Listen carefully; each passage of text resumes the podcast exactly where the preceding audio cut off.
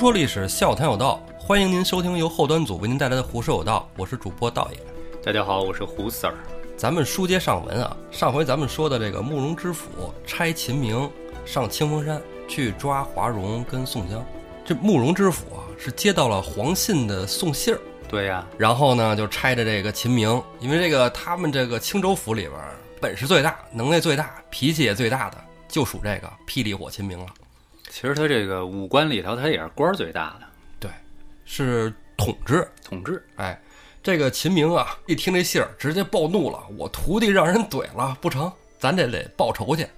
点了五百军兵，让慕容知府准备了饭菜，咣咣咣一顿吃，吃完就带着五百人奔青峰山就去了。对，这路上啊，其实早就有青峰山的小喽啰已经打探到消息了，知道秦明带着大队已经来了。嗯，消息就报上了清风山。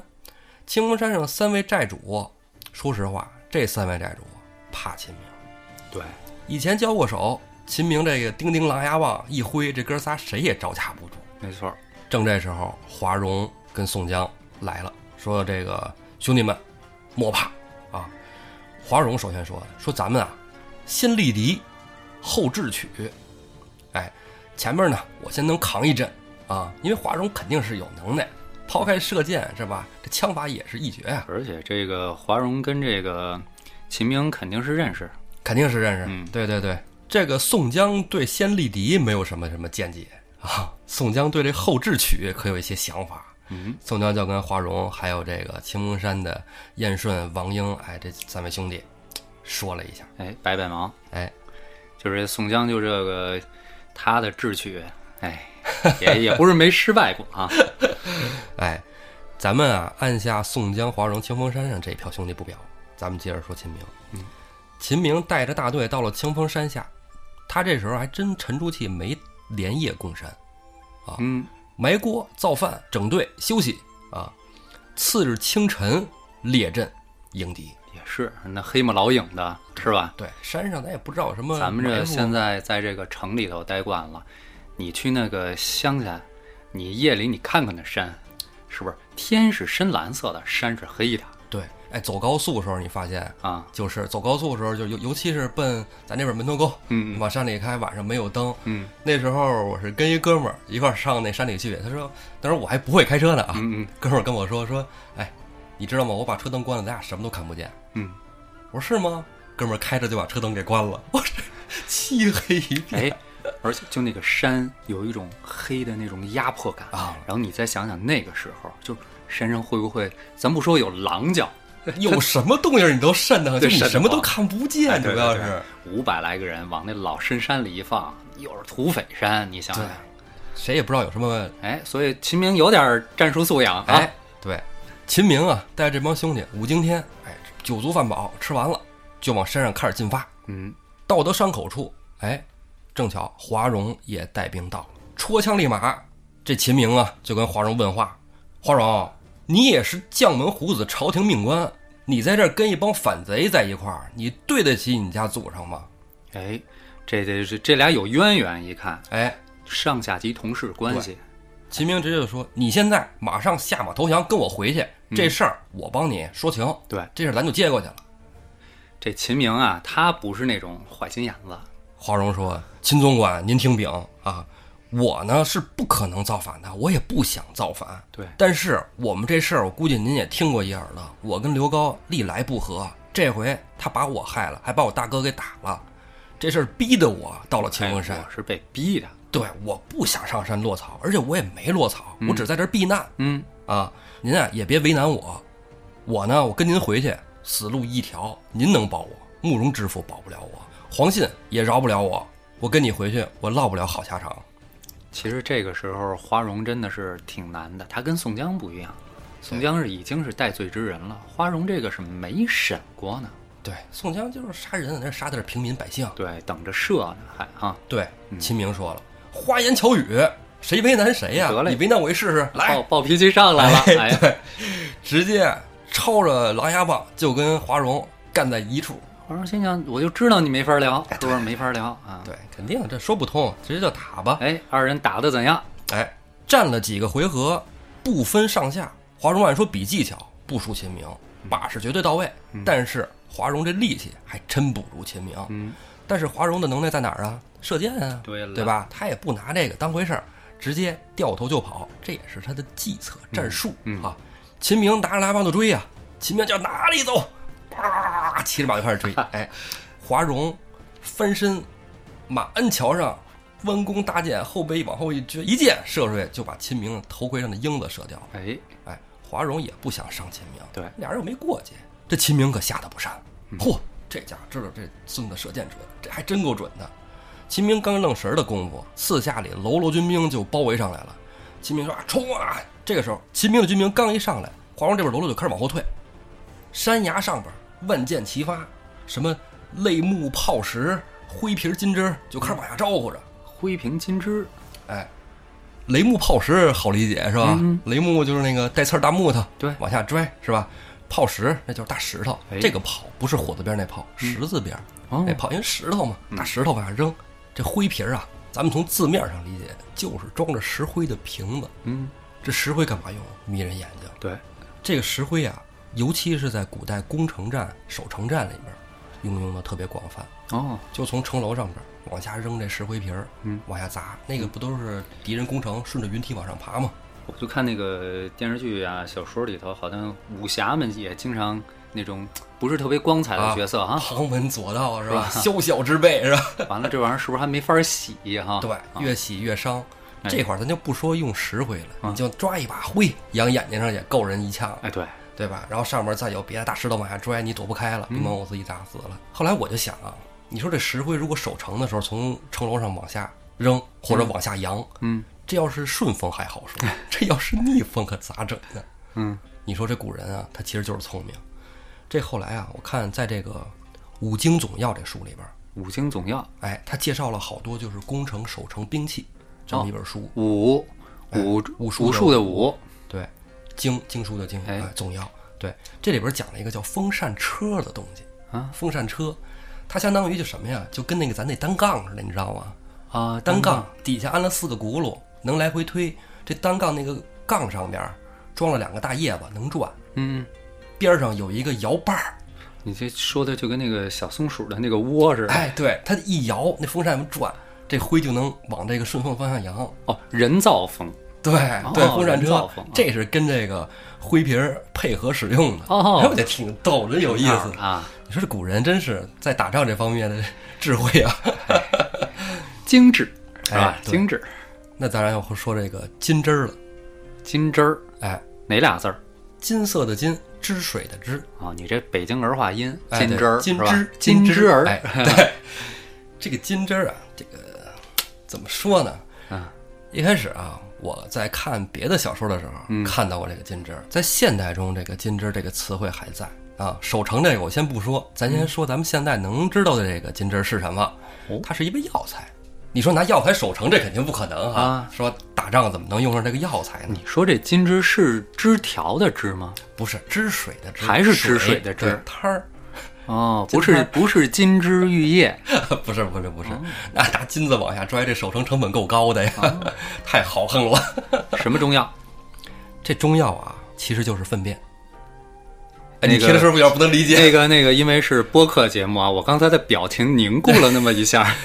这个啊，其实是这样的啊，说其实这个金枝啊，其实有清热解毒的功效，凉血祛斑。等等等等，什么什么玩意儿？你是不是觉得很难和粪便联合在一起？这样 不是，我就在想，我们渐渐明白你这个意思了，就是说这个金枝，它是不是得拉出来，就是那种黄灿灿那，得吃了什么才能拉出那样的 你你不要强调这个颜色，你知道吗？金枝嘛？它是金色嘛？金色的枝叶，哇！忽略掉颜色和味道，咱们就说这个金枝这个药材是怎么做的，给大家讲讲啊。这个得找啊十一二岁的男孩儿，哦，哎，拉出来的，而且还得是 这样咱用排出来的啊，啊。好好可以，万一听众有正吃东西，你让不让人听？我错换台。抱歉。这个十一二岁的男童排出来的，而且还是取在冬至前后一个月嗯，啊，因为天气凉不变质。咱说这是以前啊，以前啊，现在的药材里，我也跟这个中医朋友这个了解一下啊，几乎在在在咱咱们能买到药里边很少有，很少有。嗯在但是在农村一些乡土的那个赤脚医生啊什么的，嗯，可能还会用啊，因为现在咱们可替代的这种清热解毒的药品非常很多。牛黄，那以前牛黄不是是个人能吃的吃得着吃得现起的。在有人造牛黄啦。对，哎对对对，咱们接着说怎么做啊？嗯，冬至前后一个月，把这个不变质的这个啊材料取回来，啊，然后呢打成原浆，哎，给嗯打碎、啊，加井水打碎哦，啊，井水得是那种，加什么水？无非就是把屎搅成屎汤。哎呀，这这这泉水或者井水讲究，为什么呀？它没有细菌啊。因为为什么让它不能有细菌呢？因为搅拌之后啊，得拿那纱布过滤，只留那个汁儿。啊啊，其实它水泉水和井水的含量比较大啊，那个四五桶是这样啊，兑一点儿，就是我们刚才录着录着的时候，本来啊有一个外卖送来了点羊肉串儿，然后呢，我本能告诉我呢，录完这期节目再吃。看来我这本能错了，我应该吃完再录。吃完再录可能更痛苦。好了，没还没定拉条子是吧？这个拉条子估计吃的是不是更带劲？嗯，哎，咱们接着说啊，啊过滤完了这个金汁儿呢，装到瓦罐里边儿，然后要密封起来，嗯然后埋到两米深的这个地里，嗯，存至少十年。那个而且啊，就是要是正常使用来说，这就是说古代啊，正常使用来说，存个两年其实就可以使用了。嗯，但是讲究的人就是越沉越好。嗯，哎，这个药是越沉越好啊。这个咱们这个这个刚才他吧，他这个道爷他讲这个过程吧，我不知道是他的问题，他描述的太详细了，还是我代入感太强，就是画面感也很强。然后我当时就想，他在筛屎汤，就是取屎汤，取屎对吧？然后加井水搅拌成屎汤子，然后又用纱布，这如就那个纱布滤屎，就我想起我们家孩子那会儿那个尿布。屎洗那个屎戒子，然后就这个画面感就萦绕着我，然后他又密封起来，这这好了，现在总算讲完了。啊，讲完了吧其实你说啊，就是其实，在中药里啊，嗯，这个中医讲究万物皆可入药，啊，皆可入药，对吧？因为什么物质啊都有这个调理身体不同的这个阴阳啊、五行的这个归不同的经。方向。哎，对，这个之前你还给我普及过呢，对吧？哎你之前上过一阵中医课，然后回来给我讲讲。那你看人中白就是你告诉我的，哎以前我们都不知道这是什么。哎呦，说到这儿，这个咱们得说啊，这个中医药当中其实有现在很多被证明是致癌物质的原料，咱们同学们、听众们在使用中医药的过程中呢，不能长期依赖它嗯，啊。好，这是一句题外话。哎，对，是不是好多人还不知道人中白是什么呢？人中白是什么呢？哎，对，你说说吧。我不说。人中白其实就是尿检。好吧，咱们接过去了，要不然一会儿我的我也不没，一会儿我也没有胃口吃饭了。好的，好的，我不出声的时候，就代表我在捂着嘴乐。那咱们接着说这守城的这个金枝儿到底是什么？嗯守城这个金枝儿呢，其实有两种说法啊。啊，一个是在这个《资治通鉴》里就有记载，嗯，说这个守城时融金汁灌之，这个是什么？融化了金属。这个主要呢是把金属融化了以后，它的温度特别高。嗯，一些工程器械大部分都是木质的，它有一些金属的轴承啊，什么关节机关什么的，是不是啪一冷却，然后就给哎哎，对，卡住了？卡住了，或者说有的像木头直接就着了，哦，这种都有可能。哎，嗯然后如果浇到人身上，那肯定一下就死了，哎，对对对对对。对吧？这个铁水儿，咱们上上期我给大家说这个生铁熟铁的时候，哎，生铁水儿是吧？这个铁水儿铁的熔点是一千三百、一千六百多度，哇，哎，那你说人浇一下，那就差不多了，对呀、烂了，见骨头了。然而守城中，你说得有多有钱的城池才能融化金属去守城去？对呀、很少，哎，很少，可能也就像一些大城池可能会用到。这《资治通鉴》中写的也是关于就是唐代啊，唐代有过这样的记载，嗯，但具体是哪个城咱也不知道，咱也就不说了。那接着说另外一种，是我在别的小说里看到的，嗯，就是《说岳全传》，嗯啊，《说岳全传》中啊，在前边岳飞出场之前，讲了金兵第一次南侵，这个先锋大将金兀术是吧？军师哈密赤，嗯啊，打到了这个山西潞州啊，潞州的节度使陆登是守城将官，陆登聪明，陆登人称小诸葛，陆登就采取了进制的这种方式。嗯，他是怎么玩的？这个一开始啊是哈密赤，哈密赤呢化妆成这个南朝人的装扮，嗯，路灯其实早就有这个小校给他抱回来了，哎说金兵入侵了。路灯啊有能耐，但是呢能耐他大部分是在于聪明上了，而且武把式啊打仗统兵，相对于其他的周边城池的将官稍微差那么一些。软点儿，对，小诸葛嘛，柔点儿，哎，对，为什么要通知离他临近的两个大将呢？两个大将，一个就是两郎关的韩世忠，哦，韩世忠，对，一个就是河间府的张叔野。哎呦，这俩厉害，对。这这这都路灯如果这两路援军到了，金兵的南下根本没戏，下不成，对吧？这俩都虎狼之师啊，这个。然而，这派出去的这个传令兵都被金兵劫持了。哦，哈密赤也不是，白给的，哎，哈密赤也不是白给的。金兀术也更不是白给的，对，早就算好了，这路灯、陆子敬肯定得派兵求援。嗯，咱们就都把他给截住。哈密赤截住了以后呢，因为哈密赤会说南朝话，书中讲啊，哈密赤从小啊就学这个南朝的文化。嗯，因为他就想的什么呀？知己知彼，百战不殆。啊，就是学汉文化，对，汉文化。哎，然后呢，他就化妆成汉人的模样，就是说我是韩世忠大帅派我来的，我要给城里送信儿。哦，假装回信儿来了，对他想就是哎进到城里边儿里应外合，或者探一个城里的虚实。哎，结果这路灯啊，真聪明。路灯在城上面就说：“说你等会儿啊，我给你放下一个吊筐，吱吱吱吱吱吱吱吱，从城楼上摇下去一个筐。嗯，说你坐到那筐里来，嗯我给你摇上来。嗯，然后这韩梅赤一想，还真是不敢开城门，是不是？怕我们金兵突然冲进来，是吧？那这下筐这种，其实古代也挺常哎，见，对，是吧这倒也所以他也不会。太奇怪。对。然后呢，往筐里一坐，吱吱吱吱吱吱吱，城墙就给摇上来。对，摇来以后呢，离着城墙还有半米，不让他上了。哦，哎，他想说过来说你快把我是吧拉过去，我这有韩韩大帅的书信。嗯，卢能说你等会儿，我问你韩大帅长什么样？呵，韩大帅穿什么？哦，韩大帅服长什么样？一问哈密赤，说的断断续续。哈密赤倒没打磕巴，就编了一串，没见过人。但是韩世忠这种大帅的画像什么的还是有的，还是见过一些。大概其说了个七七八八。你去描述一个人吧，你能描述出他什么具体特征呢？比如两个脸上有个痦子，发饰什么样，古代都那样，对对吧？你也没什么可说的，其他人都没听出问题来。路灯说啊，你是奸细。路灯怎么发现的？啊怎么说哎，路灯说你身上有羊膻味儿。对了，他们都是胡人，胡什么意思啊？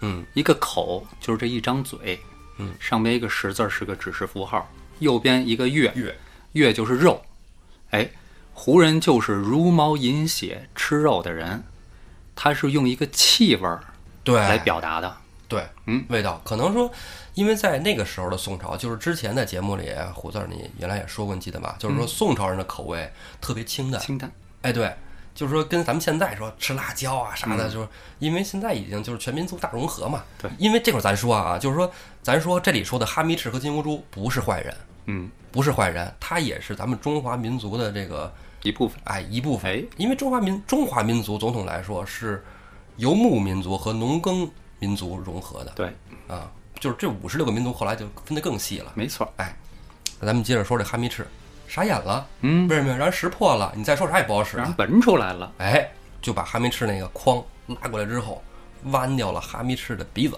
哦呦，路灯就说：“我不管你是谁啊，你回去给我告诉金兀术，给我送信儿。如果他要是想攻城，要么我死，要么他亡。啊，够硬的啊，够硬的哎，这气势，哎哎，但是路灯真的忽略了一个问题，就是他的那个传令兵，他的两路传令兵都被劫持了，他不知道。哎，关键他也不知道来的这个人其实也是个人物，对，等金乌珠就开始攻城，反复攻了几次，路灯也出去跟金乌珠打了几个回合，金乌珠力大无穷。铁浮屠拐子马，哎，那时候还没上这个呢，就这样，路灯都不是个儿，怎么也打不过。那路灯一般就是招架酒几个回合就进城，城上呢开始射箭，灰屏豹子的滚木雷石，哦，对吧？后来都兵器都已经几乎弹尽粮绝了啊，城楼上怎么守啊？你的金兵一上来之后，你离远了我拿箭射，你离近了我拿石头拽，对你爬云梯楼怎么办啊？路灯就说没关系，咱们去城里边跟百姓们收集粪粪便，就是你说的哎金枝，然后在城墙上就熬，给它烧热，哦，往下泼。又烫又臭又恶心，对它这个就不像刚才咱说做中药那种，咱们需要一个无菌的，是吧？要泉水什么的，这个它要越脏越好。对为什么呢？伤口一烫坏了，细菌一感染，哎，这还真是一招嗯，所以啊，路灯用这种方式又扛了一阵子，哦。但是终归是有限的。你让人家城里人天天吃、天天拉，他能拉多少？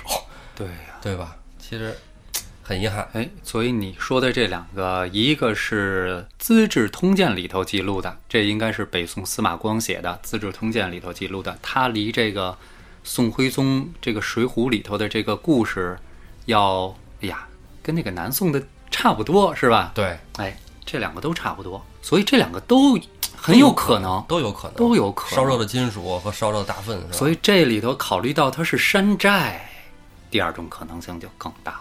是吧？哎，然后咱们接着说路灯啊，你说的这个路灯啊，因为我看这个小说都是我在差不多是十上中学四五岁，哎，对，十五六岁嗯那时候看的，热血沸腾。嗯嗯，路灯这个人物，其实在《岳飞传》里边无足轻重，嗯，就是一个小人物。守城最后实在守不住了，城肯定是要破的，因为韩世忠跟张叔夜根本就没接到信儿。嗯，潞州城破，路灯最后一直是守到了他的将帅府门口，最后被金兵团团围住。路灯大喊三声：“罢了，罢了，罢了！”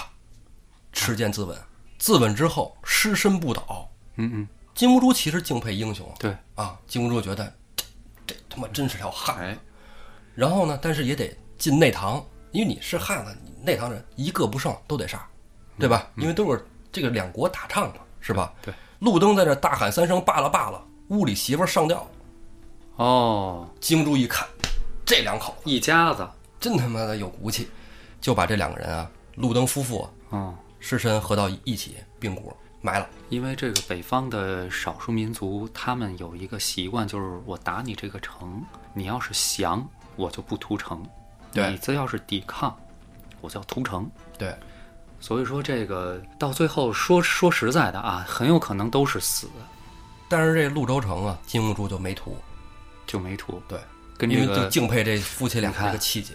啊，这夫妻俩死了以后，这屋里还有一个小孩儿，哇哇待哺的小孩儿。啊，问了下人，金兀术知道，哦，这孩子是这个路灯的儿子，陆文龙。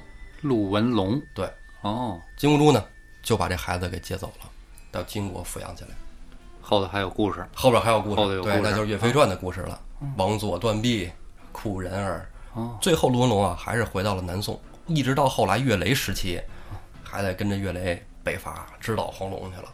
哎，那非常厉害啊，双枪大将陆文龙啊。哎，这个还有其他的小说里，据传说啊，就别的野史小说或者别人同人杜撰的啊，就说他这个双枪是跟谁学的？跟谁学的呢？董平的后人。嘿啊，这道爷这野史小说他是真没少看。这串的都是拐七拐八的，但也说明就是说中华文化延绵不绝。哎，咱们从金枝儿说到这儿了，说的好远哈。不远不远，哎，一贯如此。这个金枝怎么用的，咱就说完了。那在这场秦明和华容的这场对峙中，嗯，这个泪目炮石挥平金枝啊，伤了三五十号人，他总共带了五百人。五百人，对，哎，这一下十分之一啊就灭掉了。哎，华容跑了之后呢，秦明这块也没法追了。为什么这东西咣啷咣啷咣啷一砸下来，我怎么追呀、对吧？没法追，只能寻别的路再走。就赶紧回来整齐部队，再次攻山。秦明正要走的时候，突然西边山脚上一棒锣响，哗啦啦啦啦。秦明说：“哎，在西边呢！”哗啦哗啦带着部队就往西边去了。直奔而去。哎，可是到了这西边这往山上走那小路那儿，一堆大木头、大石头把路给堵死了。秦明说：“这帮朝匪就在这儿，给我搬开！”正在那搬，咣咣咣在那搬呢，哎，搬不完啊！搬不完，搬半天，正搬着呢，东边梆梆梆梆梆，锣又响了，哎一炮军兵啊！秦明说：“哇，这帮孙子跑东边去了，别搬了，别搬了，赶紧跟我东边去！”呜，哟东边跑，哎，这段特别显得秦明啊急躁、急躁，暴脾气，就是冲昏了头脑那种。对，有勇无谋。西边、东边、东边、西边，来回折腾了好几趟，天都折腾黑了。嗯，秦明就说：“不行了，你们都跑不动了吧？我也跑不动了。这样，咱们埋锅做饭，哎，吃饭吧。做饭。对，这刚要埋锅做饭，山上乱箭齐发，哎呼呼呼，又一片射，又死了一大票人。秦明赶紧连跑带带带颠儿的，赶紧就躲到一边去了。说这帮太过分了，连饭也不让吃啊！殊不知躲的这个地儿也是人家设计好的。对，全都是设计好的。这秦明啊，后来就不行，说这个我找了一条小路，咱们也别吃饭了，上山上把他们都擒住再说。嗯，小路正往上走呢，突然就发现这个小路的顶儿上山崖边上有鼓笛之声。何为鼓笛之声？哎，你看之前打仗的时候都是锣响、鼓响，嗯嗯哎，这鼓笛之声，有人奏乐。再往那儿一看，山顶上那儿哎挑着灯，有俩人在那儿对饮。呵，这俩人啊，正是华容跟宋江。就在这儿喝呢气他呢。来，大哥干了！哎，来了，这这加块肉，我喂你。兄弟，来这来尝尝白萝卜，生着吃啊！好好好 哎，俩人吃的正嗨呢，秦明在这气的气肺连根炸呀，火撞顶梁门。哎呀，秦明就骂：“不行，咱今儿就把他弄了，把他山上把那俩人给我抓回来。”华容就在那山崖上举着一杯酒，对着秦明说：“秦同志，别生气呀、回去洗洗睡吧啊！你呀、今天也挺累的了，明儿咱们再说。明儿再说。”秦明直接就疯了，你我他妈刚要吃饭，谁招谁呀、秦明直接就爆了，不行，往上冲！正往冲呢，火箭火弩齐发，啊？秦明就给射回去了。秦明不行，咱们得绕路走，这边有埋伏啊，是不是？咱们绕路走，因为他就一直有探兵嘛，是吧？探路的嘛。回来说前面有一条小溪，咱们从小溪那儿过去就行了。那有一条上山的路。秦明说好，就奔那条路走。结果那哪儿是小溪呀、哎，你看一说这个你就明白，你也是老看小说的人。等走到这个兵马走到这个小溪当间的时候，突然间轰隆隆作响，水就下来了。哎，山上大水就下来了。我说怎么回事儿啊？这就是宋江跟华容啊，派小喽啰把上面那个河给堵住了。这种伎俩，其实真的就是是本书就这么写。他秦明真的，哎，这个岳大帅计谋也是这样，诸葛孔明也是这样。哎，对，但但是这个好使啊，好使。这在古代战争中可能确实经常应用。确实是。啊，因为那个时候就是咱们讲究一个天时地利嘛，是吧？天时打天时，我觉得让在古代小说里看的让我觉得真是捡了条命的，那就是子午谷的司马懿。啊，赶上下雨，对，不下雨绝对烧死他，对对吧？他其实司马懿当时已经放弃了啊。已经放弃了，哎，咱们怎么说这儿呢？哎，很正常，很正常。然后这个放水这个，关云长水淹七军，对呀、捉的于禁，是吧？是啊哎，这里啊，华容、宋江放水冲了秦明，这秦明啊，可以说一大半军兵都损失了，就带了这个百十来人。哎，秦明这个时候已经完全忍不了了，他已经完全失去理智了。自打知道这个小溪对面不是有条路吗？虽然都是这个河水已经冲下来了，他骑着马呀，一股激劲儿，呱呱呱呱呱呱，骑着马就从这个河上穿过去了，顺着这条小路。那时候有没有军兵跟着他？他自己单人独骑，顺着小路就往山上跑。他想着，我这条狼牙棒，青门山上扫平了他没问题，谁跟我打也打不过。正跑着呢，突然一个旋马坑就把秦明连人带马卷在那埋。里头了。哎接着就是挠钩套索，哎，勾将起来。对，什么马匹、兵器是吧，都没了，盔甲也给扒了。小喽啰就把他呀给推到了山上。华容、宋江还有青峰山的三位寨主哎都在大帐里等着呢。对，这小喽啰推着秦明进来，华容赶紧过去接宝。华容就对着小喽啰说：“嘿，你们干嘛呢？怎么能绑呢？这是我秦大哥。衣服快给我们穿上。”人没脱。小喽啰一看识趣儿，知道这个东西是吧？哎，都是套路啊，场作戏哎套路。小喽啰就退出帐外，华容亲自的给秦明解绑。华容说：“说这个秦同志啊，都是被逼无奈，我也没有办法，您受苦了。”秦明说：“你们干嘛呢？是不是？既然把我都抓来了，你们想怎么着怎么着，对是吧？啊？你可以杀我，你别侮辱我，你别寒碜我。对，杀我是吧？砍头、挖心、吃肉、张嘴。”嗯，华容说：“您误会了，我们其实是想跟您好好聊聊。您刚才一上山那态度，咱没法聊，没法聊。我们只能用这种方法把您给邀来。嗯，来，先熄熄火啊！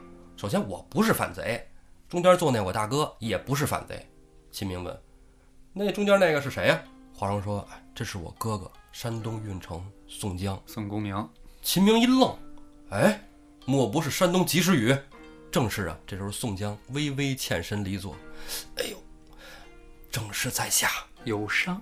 秦明说：“哎，你怎么回事啊？你这个腿上怎么怎么了？你这是？”哎，宋江就给他哎，把头几回的书讲了一遍。对，宋江就说：“我是怎么来这儿看灯是吧？然后碰见了刘高的媳妇儿，嗯我怎么刘高媳妇儿怎么认出我来了呢？是因为我当时上山，是吧？还把他给救了。哎，冤家路窄，这就这些事儿。哎，哎，一噜噜，这秦明说说，哎呀，怎么是这么回事儿啊？这刘高的媳妇儿真不是个东西，刘高也是个王八蛋，这慕容也是一个晕货，哎啊，都是大糊涂。哎，都听了一面之词了。秦明啊，赶紧对宋江下拜。哎呦，秦明都对宋江下拜，哎，真是有威望啊！两个事儿，一是啊，他觉得代表着官府，想道个歉，啊，因为确实理亏嘛。嗯。第二个，及时雨的大名，秦明也是知道的。嗯。哎，宋江赶紧就还礼说：“别别别别别，哎，咱们坐下说话。”秦明正要坐，看见边上那哥仨，那哥仨也看着他，眼神非常的，这是老故事老对手。哎哎，秦明就说：“你们仨呀，我知道，青木山上三位寨主啊，三个贼首，嗯，是不是你们没干什么好事儿？三位寨主里边儿，燕顺、王英、郑天寿，哈哈哈就乐。哎，秦大哥，秦大哥，哎，喝酒吧甭说这个了。哎，你不是也没埋锅做饭吗？哎对是吧？来，我们备好了，备好酒肉，哎，咱们吃着喝着。秦明也是那种豪爽性格的人，哎这样看着对方也没有什么敌意。对方要是真是侮辱他两句，他恨不得拔刀自刎。这又给他解了绑，又让他坐下吃肉喝酒。秦明一看，算了，都来到这儿了，那就踏踏实实坐下吃喝吧。他们就是身份不一样，其实性格上这骨子里差不多都是差不多。对，都是老爷们儿老。爷们儿，哎，对糙老爷们儿。你看习武的、武行的，对呀、你看咱男同志上学的时候，咱们有的时候打架，嗯有的就打成朋友了。对呀，对吧？这个这很难说，是吧？他们也都是那阳刚的岁数，是吧？对正当年，秦明就坐下跟这个哥儿几个一块儿在那聊上了。燕顺啊，看见哎呀，大哥，以前咱有很多误会啊，嗯这都是各为其主。说我们上山啊，也都是被逼的都是被逼的。啊，我们也，你说我愿意做贼吗？对吧？你说王英兄弟，你愿意做做贼吗？我愿意，王英肯定乐意啊！王英就是就是想只要有花姑娘跟，点花姑娘，像尤其像郑天寿，你看看是吧？白白净净的，白白净净白面郎君啊，一看就一个书生打扮啊。嗯，这哪儿像打仗的呀，对吧？我们都是被逼的，啊被迫落草。这秦明，确实是这个世道啊，啊也不好说。来来来，喝喝喝，没法说。哎，就边喝着边那什么。然后华容啊，就接着说说秦同志，你看我们宋江宋大哥被冤枉了，这事儿你说虽然我们把刘高杀了，但也是被逼无奈啊。那你回去啊、帮我们说说好话。我们这个其实都不想在山上，清风寨还有我家人呢，对吧？我家人都在清风寨呢。秦明说啊，行，没问题。这时候王英、燕顺说说我们也不想落草，啊，我们也准备归顺朝廷招安了，啊，您看能不能跟慕容知府说说，给我们招安收正规军，我们向为国家出力。嗯嗯，啊，秦明说：“哎呦，你们就有这种想法呀，真是好啊，太好了！等我明天回去了，我就跟慕容知府说，哎啊，马上就跟你们下旨招安啊，聊得特好。”秦明也特别开心，几个兄弟就是一人劝酒，哎，吃喝干。秦明啊，又是那种豪爽性格，哎一喝喝多，喝多了，哎这人一喝美了，是不是就开始兄弟相称了？开始吹牛了，是真的哎。就直接就是兄弟长兄弟短，你是我哥哥，我是你弟弟的，嗯是吧？就喝的开心了。这个时候，燕顺试探性的问了秦明一句话：“秦大哥，既然我们意气相投，不如在山上落草如何？哎呦喂，大碗吃酒，大块吃肉，论秤分金银。整套换衣裳，”哎秦明虽然已经酒醉了，但是秦明说醒了一半儿。：“我秦明生是大宋人，死是大宋鬼。朝廷对我不薄，哎，没有亏，待过我，哎，让我落草门儿都没有，就是这一套。啊不可能！哎，你们要杀便杀。”说到这儿呢，怎么说呢？最后，因为咱们都知道，这秦明其实真是被逼上山。哎，这块儿正说着，赶紧燕顺就说：“哎，酒醉话，我们谁愿意落草啊？落草朝不保夕，其实哪有什么吃的刚喝的？不是跟你说了吗？是不是啊？还想让你们带我们玩玩那正规的，是吧？对对对，带我们走上正路，是不是？”哎，那，秦明说：“哎，这就对了，哎，咱们接着吃喝。”这几个人啊，轮番灌秦明，那分分钟秦明就给灌醉了。秦明酒量就算是能大过武武松，那能喝得过这五个兄弟吗？对，尤其这三个山大王天天跟山上就是喝呀。哎，这秦明啊，一感觉就起来，哎呦，不行，头晕，不行，站不住了，嗯，我得走，我的马呢？把马给我骑过来。燕顺就说说大哥不行啊，大哥你不能走，不能酒驾呀。啊，不能酒驾啊。对，十二分啊，这个、啊现在还得是吧，判几年。呃 秦明就说不行，我得下山，我得走。王英这时候出来了，已经给哥哥安排好屋了，你在这儿歇息一晚，明日再走。俩人开始，王英、郑天寿过来就搀秦明，秦明搀着行，哎，行吧，那就住一宿吧。把秦明就搀到了屋里，王英、郑天寿对看了一眼，关上了房门。秦明呼噜声骤起，秦明这一觉睡的正引出一场大祸。欲知后事如何，且听下回分解。Thank you.